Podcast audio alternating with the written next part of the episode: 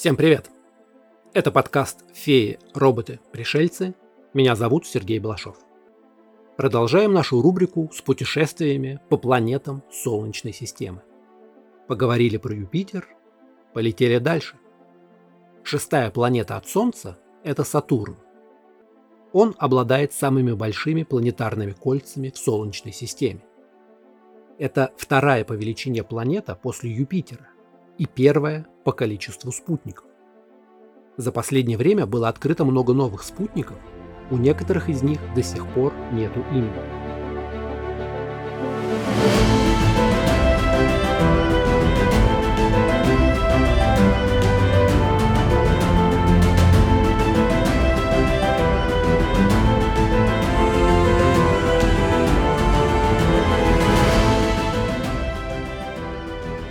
Сатурн известен человечеству с древних времен. Это самая далекая планета из видимых невооруженным глазом. Он назван в честь римского бога урожая и времени, эквивалента греческого Кроноса. Среднее расстояние планеты от Солнца 9,6 астрономических единиц, то есть он в 9 раз дальше от Солнца, чем Земля. Свету требуется примерно полтора часа, чтобы пройти от Солнца до Сатурна и затем достичь нас. Кольца Сатурна самые протяженные среди всех других планет. Их невозможно увидеть невооруженным глазом. Как правило, в обычные телескопы можно увидеть только три кольца. Мощные телескопы могут видеть 8 колец. А когда космический зонд Кассини вращался вокруг Сатурна, он насчитал более 30.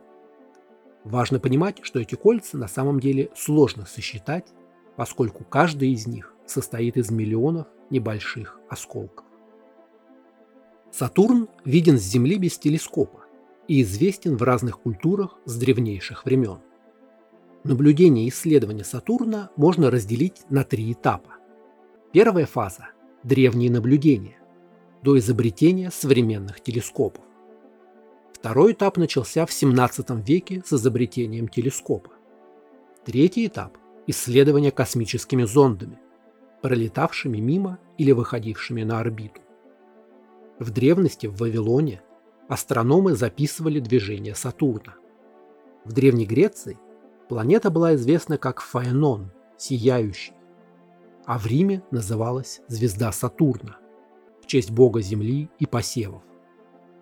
Римляне считали бога Сатурна эквивалентом греческого Кроноса. На современном греческом языке планета до сих пор так и называется – Кронус. Из-за медленного движения планеты по орбите она ассоциировалась со временем, а из-за своего золотого свечения – с богатством. Во втором веке нашей эры в Риме был принят семидневный календарь, в котором небесные тела последовательно руководили часами дня. Планета, которой был посвящен первый час, давала название всему дню. Так что между пятницей, днем Венеры, и воскресеньем, днем Солнца, шла суббота, день Сатурна. Это название до сих пор используется в некоторых западногерманских языках. По-английски суббота – Saturday. В индуистской астрологии есть 9 астрологических объектов, известных как Наваграхи. Сатурн известен как Шани. Шани при жизни награждает или заставляет страдать людей за их поступки. Древняя китайская и японская культура обозначила планету Сатурн как звезда Земли. Это название основано на пяти элементах, которые традиционно используются для классификации всего в природе. Впервые Сатурн наблюдал Галилео Галилей в 1610 году. Из-за несовершенства телескопа Галилей не смог разглядеть кольца Сатурна. Он думал, что у планеты есть два очень близких спутника, но когда посмотрел снова, эти объекты исчезли. Наблюдения, проведенные астрономом Христианом Гюгенсом в 1659 году, прояснили загадку и позволили сделать вывод, что на самом деле эти объекты представляли собой кольцевую систему, окружающую Сатурн. Только четыре космических корабля посетили Сатурн. Пионер-11 в 79-м, зонды Voyager 1 и Voyager 2 в 80 и 81 годах и международная станция Кассини в 2004. Космический аппарат Кассини изучал Сатурн около 13 лет. Выработав ресурс, зонд Кассини был намеренно сведен с орбиты и сгорел в атмосфере Сатурна в 2017 году. Так что почти 2 тонны массы Сатурна пришли с Земли. Сатурн сформировался вместе с остальной Солнечной системой около 4,5 миллиардов лет назад. Гравитация стянула вращающийся газ и пыль, и таким образом возник газовый гигант. Около 4 миллиардов лет назад Сатурн занял свое нынешнее положение во внешней части Солнечной системы. Как Юпитер, Сатурн в основном состоит из водорода и гелия, тех же двух основных элементов, из которых состоит Солнце. Сатурн находится примерно в 9,5 раз дальше от Солнца, чем Земля. Он довольно быстро вращается вокруг своей оси, совершая оборот примерно за 10,6 часов. Однако его орбита вокруг Солнца медленна. Один оборот вокруг Солнца он совершает примерно за 29,5 земных лет. В 2000 1991 году Сатурн максимально приблизится к Земле. Расстояние между двумя планетами составит 8 астрономических единиц. Дважды за сатурнианский год, примерно каждые 15 земных лет, кольца Сатурна ненадолго исчезают из поля зрения из-за того, что они расположены под углом к нам. В следующий раз такое событие произойдет в 2025 году – но Сатурн будет слишком близко к Солнцу, чтобы было возможно его наблюдение. Также это самая сплющенная планета в Солнечной системе. Ее экваториальный диаметр составляет 120 тысяч километров, а полярный – 108 тысяч. Площадь поверхности Сатурна примерно в 83 раза больше, чем у нашей планеты, а масса больше в 95 раз. Хотя объем Сатурна примерно в 760 раз больше объема Земли, это наименее плотная планета в Солнечной системе. Земля в 8 раз плотнее Сатурна. если бы у него была поверхность, сила тяжести на ней была бы похожа на земную. Сатурн имеет самую низкую плотность среди всех планет – 687 кг на метр кубический, то есть он легче воды – у Сатурна нет истинной твердой поверхности, как у Юпитера, Урана и Нептуна. У него есть плотное ядро в центре, состоящее из воды, льда и каменистых материалов, но нет суши над ядром. Считается, что ядро похоже на ядро Юпитера, каменистое, окруженное слоем жидкого металлического водорода с вкраплениями различных льдов. Внутренняя часть очень горячая, Температура ядра 12 тысяч градусов. Оно излучает в космос в 2,5 раза больше энергии, чем получает от Солнца. Подсчитано, что масса ядра примерно в 10-20 раз больше массы Земли. За толстым слоем жидкого металлического водорода следует слой насыщенного гелием молекулярного водорода, который постепенно переходит в газ. Самый внешний слой атмосферы простирается на тысячу километров. Атмосфера Сатурна состоит из аммиака, который желтого цвета, гидросульфида аммония оранжевого цвета и воды белого цвета, что влияет на красочный вид планеты – коричневато-желтый. Внешняя атмосфера Сатурна содержит 96% молекулярного водорода и 3% гелия по объему. Температура верхних слоев атмосферы около минус 175 градусов по Цельсию, что довольно холодно для газового гиганта. Под облаками становится значительно жарче. Из-за наклона оси Сатурна на 27 градусов, как у Земли, южное и северное полушария нагреваются по-разному, вызывая сезонные колебания температуры. Большая часть этих колебаний температуры носит горизонтальный характер. Так как ось вращения Сатурна наклонена так же, как и земная, у него тоже есть времена года.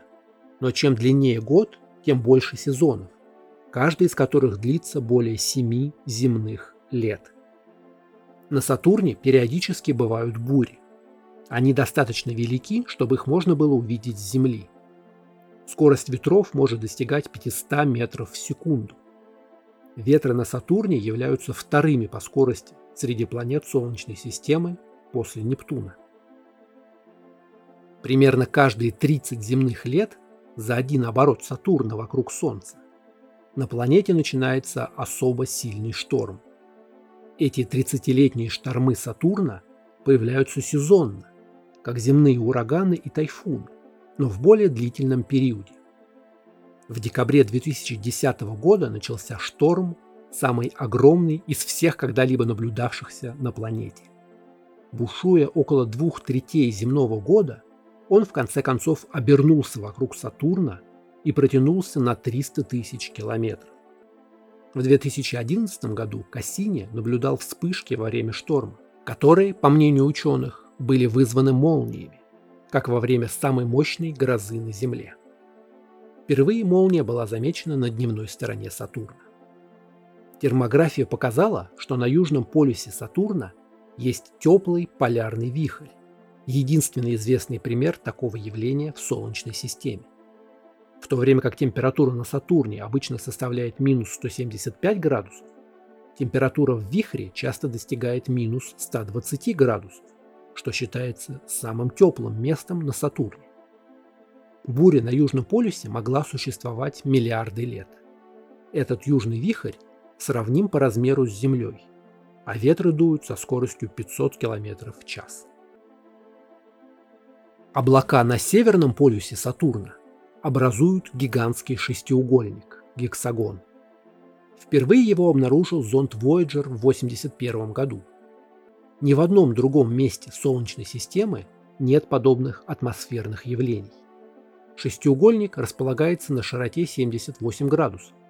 Каждая из его сторон составляет приблизительно 14 тысяч километров, то есть больше диаметра Земли. Период его вращения – 10 часов 39 минут. Этот период совпадает с периодом изменения интенсивности радиоизлучения, который, в свою очередь, равен периоду вращения внутренней части Сатурна. Изображения зонда Кассини показывают, что шестиугольник оставался стабильным все 20 лет после полета Voyager. Причем шестиугольная структура облаков сохраняется во время их вращения. Отдельные облака на Земле могут иметь форму шестиугольника, но в отличие от них шестиугольник на Сатурне близок к правильному. Ни Voyager 1, ни Кассини не смогли подлететь ближе и изучить шестиугольник. Существует две гипотезы о его происхождении. Одна из них предполагает, что шестиугольник – это относительно неглубокое, до 100 км глубиной, образование, вызванное чередованием газовых струй. По другой версии, Струи, направленные на восток, на самом деле имеют глубину в тысячи километров. Считается, что эта неисследованная зона слоев Сатурна находится под чрезвычайно высоким давлением и имеет гораздо более изменчивый характер. То есть вращение планеты и, возможно, другие ее особенности просто провоцируют бурю в месте, где давление в десятки тысяч раз больше, чем в верхних слоях. Моделирование показало, что сильно вращающийся сжимаемый газ в зоне высокого давления глубоко во внешних слоях планеты подвергается конвекции. Эти вихри сжимают газовую струю Сатурна, направленную на восток, и вызывают свирепый шторм неожиданной формы. Период с 12 по 16 год цвет шестиугольника изменился с синего на более золотистый. Одна из теорий этого заключается в том, что солнечный свет создает дымку, поскольку полюс подвергается воздействию солнечного света из-за смены сезона. Эти изменения были обнаружены космическим аппаратом Кассини. Сатурн в настоящее время является королем лун в Солнечной системе, имея в общей сложности 82 подтвержденных разнообразных спутника в диапазоне от нескольких метров до нескольких сотен километров. Самый большой спутник Сатурна называется Титан. Это второй по величине спутник Солнечной системы после Ганимеда, спутника Юпитера. Титан даже больше планеты Меркурий. Хотя потенциал для жизни на Сатурне равен нулю, многие из его спутников, такие как Титан или Энцелад, имеют внутренние океаны, в которых могут быть условия для существования жизни. Подтверждено, что орбиты этих 82 спутников не входят в кольца Сатурна. Только 13 из этих спутников имеют диаметр более 50 километров, и только 7 из них достаточно велики, чтобы сжаться в эпилипсоидную форму. Треть спутников называются регулярными. Это означает, что их орбиты не сильно отклонены от экваториальной плоскости Сатурна. Скорее всего, они были образованы вместе с самой планетой. Они вращаются между кольцами Сатурна на собственных орбитах. Эти спутники обычно называют в честь титанов или других персонажей, связанных с мифологическим Сатурном. Остальные 58 спутников являются спутниками неправильной формы с диаметром от 4 до 200 километров. Это нерегулярные спутники. Их орбиты намного дальше от Сатурна, имеют большие наклонения и разные направления вращения. Некоторые в ту же сторону, что Сатурн, некоторые ретроградно. Считается, что эти спутники на самом деле являются захваченными малыми планетами или обломками распада таких тел после того, как они были захвачены. Эти неправильные спутники были классифицированы по их орбитальным характеристикам на три группы. Имена их берут из разных мифологий. Самый крупный из известных спутников неправильной формы – Феб, девятый спутник Сатурна, обнаруженный в конце XIX века. Спутники Сатурна также играют роль в системе колец планеты. Кольцевая система Сатурна самая большая и сложная во всей Солнечной системе. У всех четырех планет-гигантов есть кольца, но у Сатурна они самые заметные. Кольца состоят из льда и остатков комет, астероидов и лун, размером от микрометров до метров. Вместе они достигают ширины в 4,5 Земли, но толщина их всего несколько сотен метров. Кольца простираются на расстояние в 280 тысяч километров. Кольца Сатурна вместе с самой планетой могут уместиться в расстоянии между Землей и Луной – все вместе они отражают больше света, чем сама планета. Количество вещества, составляющего кольца, крайне незначительно. Если его собрать все вместе, то диаметр не превысил бы 100 километров. На изображениях, полученных зондами, видно, что на самом деле кольца образованы из тысяч колец, чередующихся со щелями. Фотография напоминает дорожки грампластинок. Существует три основных кольца и четвертое, более тонкое. Три основных кольца принято обозначать буквами латинского алфавита. Кольцо Б центральное, самое широкое и яркое. Оно отделяется от внешнего кольца А щелью шириной почти в 4000 километров, в которой находятся тончайшие, почти прозрачные кольца. Кольцо С, находящееся ближе к планете, почти прозрачно. Далеко за основными кольцами находится кольцо Фебы, которое, как предполагается, происходит из вещества спутника Фебы и таким образом разделяет его ретроградное орбитальное движение. Оно состоит в основном из небольших частиц диаметром до 10 см. Как и орбита спутника, это кольцо наклонено на 27 градусов по отношению к другим кольцам. Кольца остаются стабильными благодаря малым спутникам Сатурна, эти так называемые спутники-пастухи вращаются между кольцами, и именно их гравитация формирует из материала колец круговые структуры.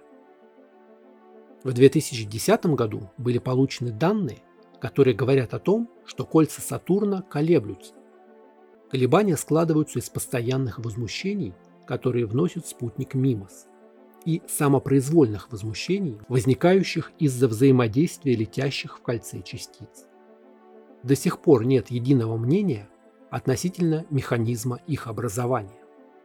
Теоретические модели указывали на то, что кольца, вероятно, сформировались в начале истории Солнечной системы из остатков околопланетного облака, которые из-за непостоянства притяжения Сатурна не смогли стать полноценным спутником.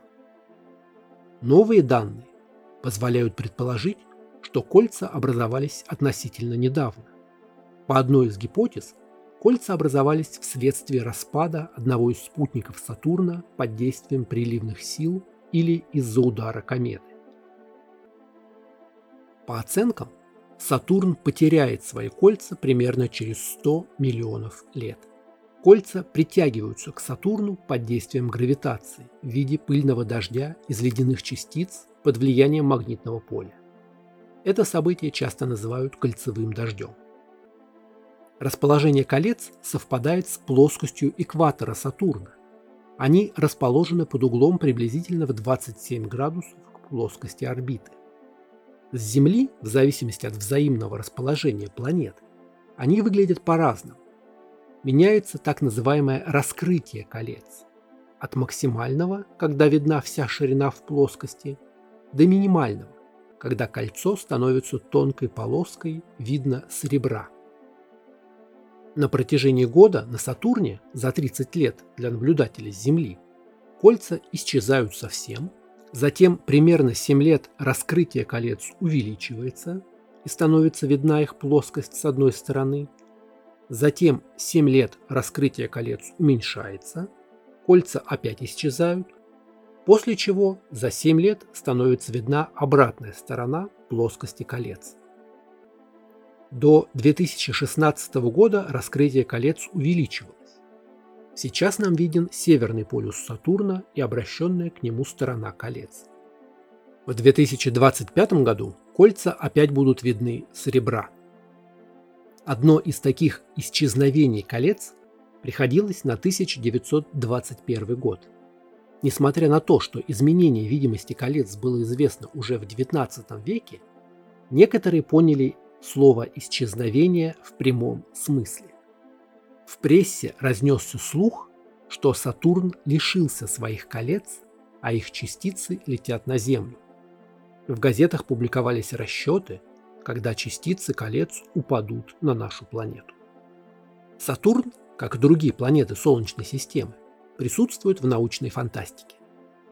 Его и его спутники часто представляют как заправочную станцию для будущих космических полетов или сырьевую базу для покорения внешней части Солнечной системы. В литературе часто упоминается спутник Титан, на котором есть плотная атмосфера и углеводороды. Кольца Сатурна упоминаются в повести братьев Стругацких «Стажеры». По мнению одного из героев романа, Владимира Юрковского, кольца имеют искусственное происхождение.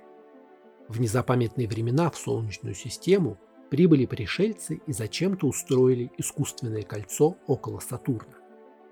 Остальные участники полета считают эту идею бредовой, а при попытке проверить ее Юрковский гибнет в открытом космосе.